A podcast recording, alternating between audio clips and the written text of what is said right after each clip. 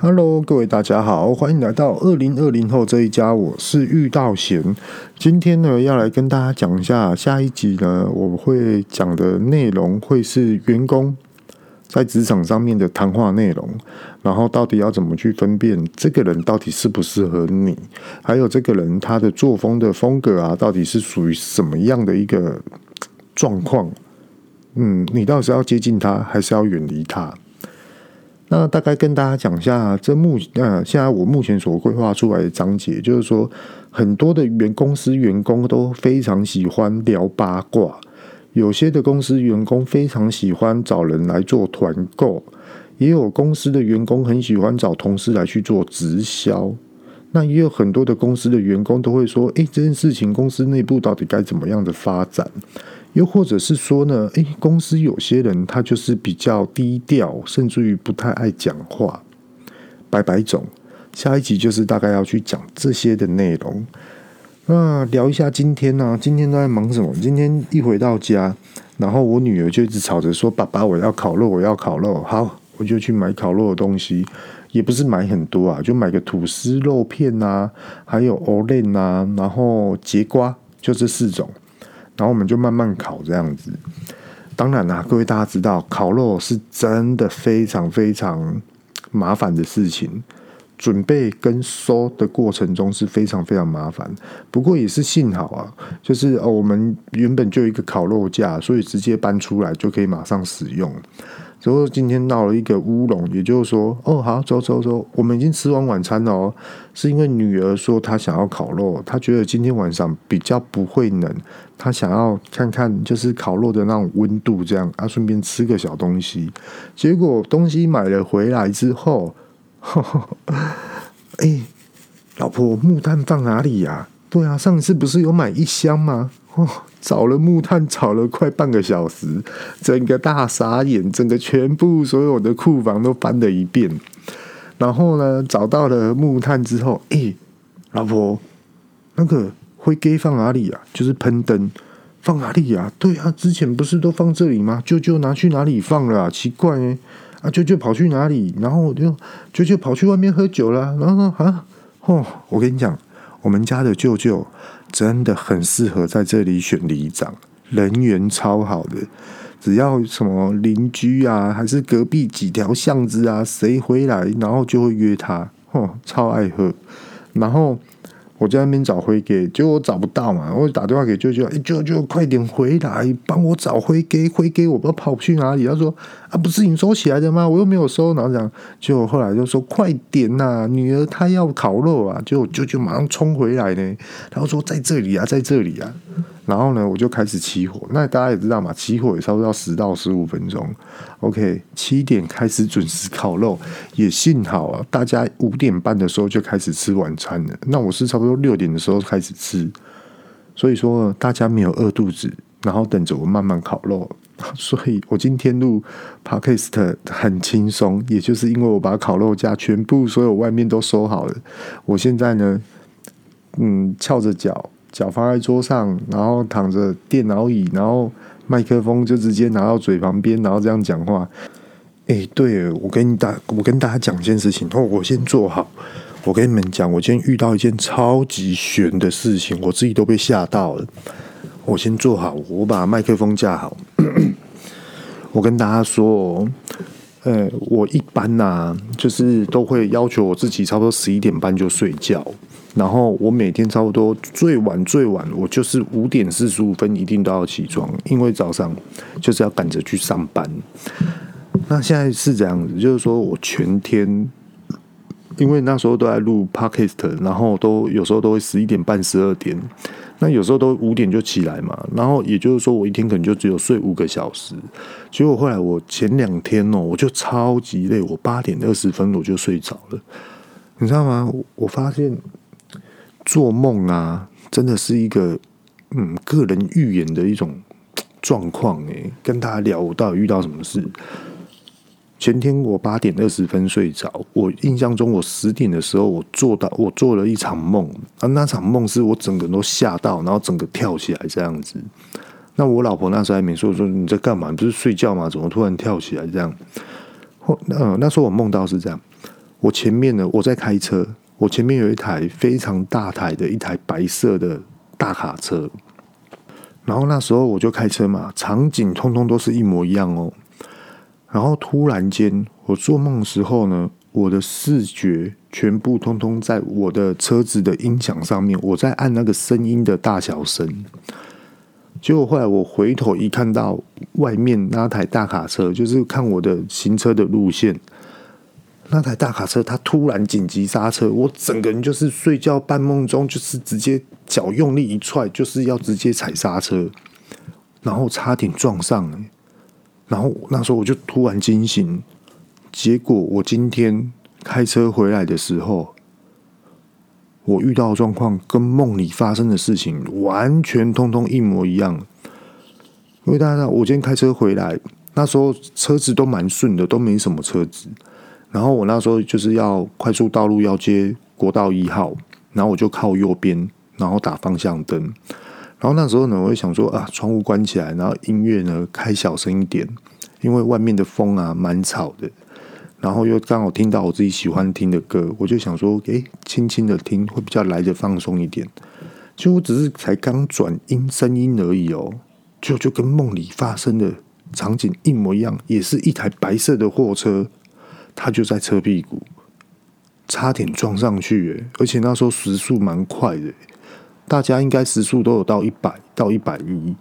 突然来的紧急刹车，我整个人就是用力一踹，你知道吗？那个刹车就咚，然后突然降速，然后我还看后面的车会不会撞我，结果我后面都没车，又是跟梦里面的场景一模一样。就我整个人就是心就心脏突然咚咚咚咚咚这样跳了几下，我第一通电话。马上拿起来，打电话给我同事。哎、我跟你讲哦，我跟你讲件超级悬的事情。我前几天做梦梦到什么，跟我刚刚所遇到的事情，通通都是一模一样的。我靠，连做梦都可以预言哦！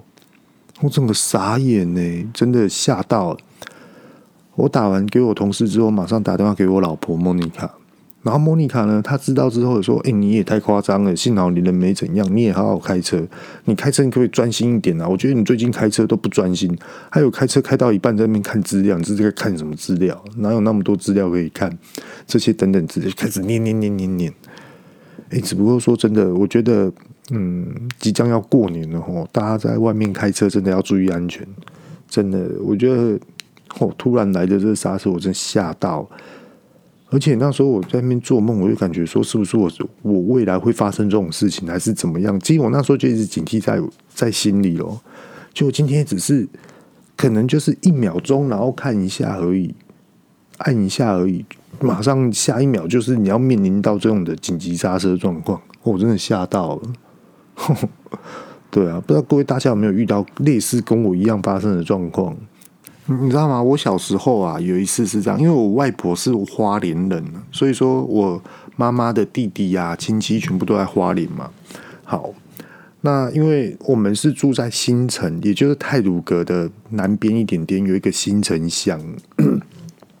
那我们只要回花莲啊，我们都一定会进去泰鲁阁，然后也算是一半的当地人啊，就是在里面的路还有一些。林道啊，我们都非常的熟悉。就比如说，呃，车子啊，可能在泰鲁阁上面啊，在那边行走嘛，然后下面就溪水，对不对？我们都知道怎么下去这个溪水烤肉跟游泳，我们都知道有一些小路小径怎么进去，这样就是一半的在地人这种感觉。那我们呢，也常常会去文山温泉泡温泉，虽然说它已经封住了，可是我们也知道怎么进去。好，故事来了哦。我有一次，我做梦梦到，就是我带莫妮卡，然后要一起去泡温山温泉。那那时候呢，还有我弟弟，还有我弟媳，然后要就开了一台轿车，然后要进去山里面。结果那时候我先梦到，哦，我跟一台大卡车会车，然后这台大卡车呢，它上面有那种小小的警灯那种，就是呃红色跟蓝色会小小的闪烁这种。印象中最深刻，然后再来呢，就是我因为文山温泉它是在西的部分，那它的道路会比较来的比较接近山顶的部分，所以说车子都要停在上面嘛，然后人就要走下去。那那时候我们人走下去了之后呢，我遇到了一个阿伯，然后还有一个阿公，哦，然后两个人呢，就是泡完温泉很开心，就要慢慢慢慢的走上来，有说有笑。后来过了几年吧，有一次我就带莫妮卡去，现在已经不是做梦哦，刚所说的都做梦，就是真的。我带我弟跟我弟媳，然后说好，我们一起去泡温泉。结果后来那个场景，我先会到了这台车子，我就觉得诶，奇怪，这个场景好眼熟，而且那时候会车是我的车子确定要停下来靠边，先让对方过，因为有道路施工。那时我就觉得说，诶，怎么会那么熟悉呀？这什么时候有？好像我哪里有遇过这样子。那那时候也是没有去，嗯。怀疑东，怀疑西，不疑有他这样子，就我又继续开，好，停好车了，我就走下去，结果我就看到那个阿伯，然后在那边讲话，又慢慢慢慢的走上来的那个姿势，我整个突然惊醒了，我曾经做梦梦到这一幕，然后我又继续走，我又看到那个阿公又笑笑的，看我整个人都鸡皮疙瘩，然后我想说，我突然整个。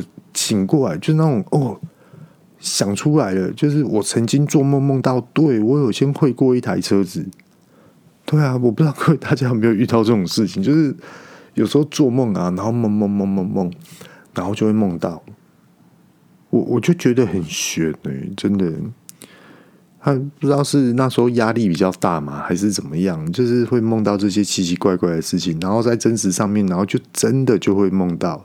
就比如说，还有一个梦啊，也是这样。就比如说，有一个小朋友，他突然，他就是我那时候我在开船，然后那时候做梦呢，我梦到是那种木头的那种码头，可以让船可以离靠岸的，那种木头的木桩。那那时候有一个小朋友，他就是跑过来，然后跑过来之后呢，他就一直叫我。就叫我的过程中，他突然跌倒，然后我就很紧张。哎呦，他怎么在这木木板上面跌倒？这一定很痛。然后船赶快去停好，然后赶快上去把他扶起来。这样，就你知道吗？我在当海巡署的时候，真的遇到。对啊，就一模一样，也是一模一样。然后爸爸那时候停好车子，然后小朋友看到有那种巡逻艇啊，就觉得很好玩，就想要过来看，然后就跟我挥手，这样，结果就自己跌倒。就是有时候搞不懂诶，头脑在想什么？难道第六感真的这么准吗？诶，Hello，各位听众，你们有遇过这种事情吗？如果有遇过这种事情，真的可以跟我分享。然后你分享了之后呢，我可以把你的故事讲出来，分享给大家听。我觉得这真的是很悬的，我蛮喜欢这种，像那种 YouTuber 的老高啊，还有什么悬疑案啊，怎么了？你哪里痛？刚烤肉吃太多了哦，是因为吃玉米啊？你吃几只玉米啊？很多只哦。好啦，爸爸要结束了，你等我一下好不好？你不要说话。Hello，各位大家好。爸爸，请你帮我抠脚呀，因因为因为我我我的腰可好看。是啊。好，你等我。好，那我们今天呢就分享到这边。这里是二零二零后这一家，我要去帮我女儿看一下她的牙齿。她今天烤肉呢吃很多很多。嗯，等一下我帮他刷牙一下吧。OK，各位拜拜，晚安。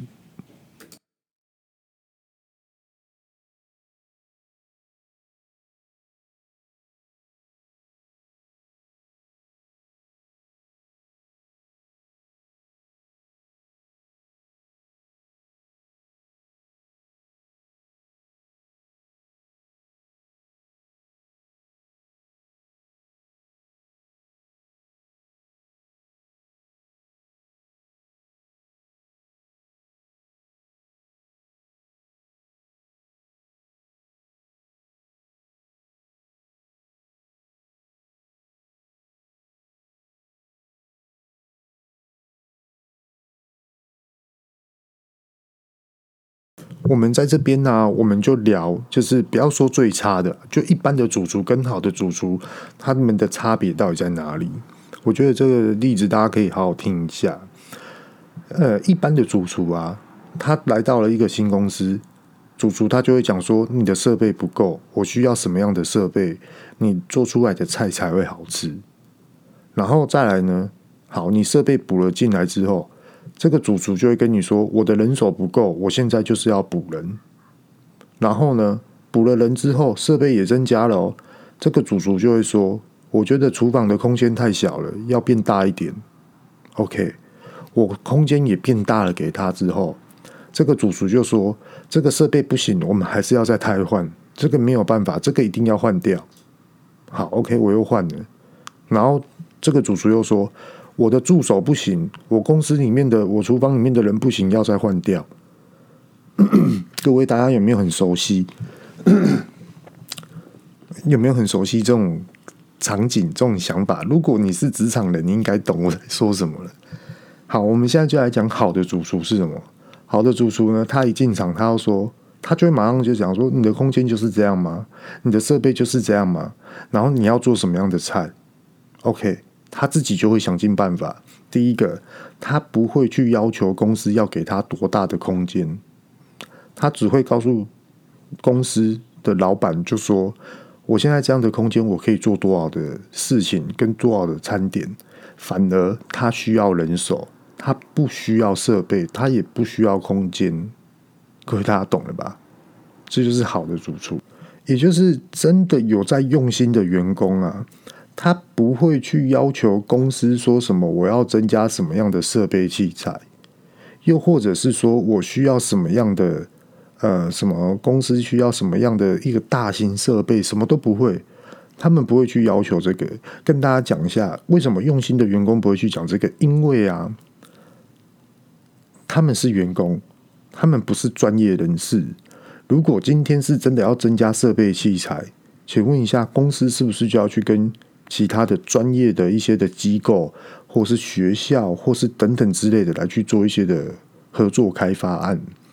这样子，公司所造就出来的基建，还是零件，还是机器设备自动化，它才可以永续到未来的十年，甚至于二十年。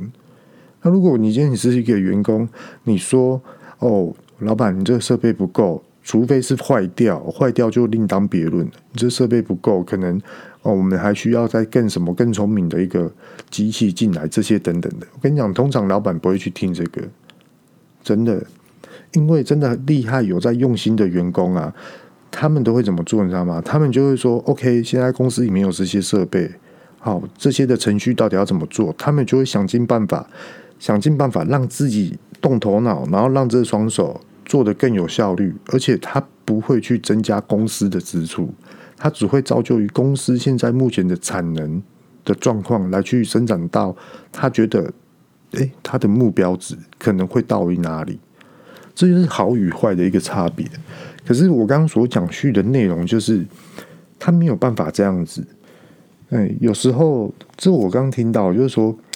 有有时候哈，哎，事情忙完了，然后大家都会说，哎，还要再检查一下今天工作全部说的内容到底该怎么样，该怎么办？这样，结果后来他就是觉得说做完了就做完了，对，然后就也不知道就是做自己的事情，也许看看手机啊，还是什么样之类的，对，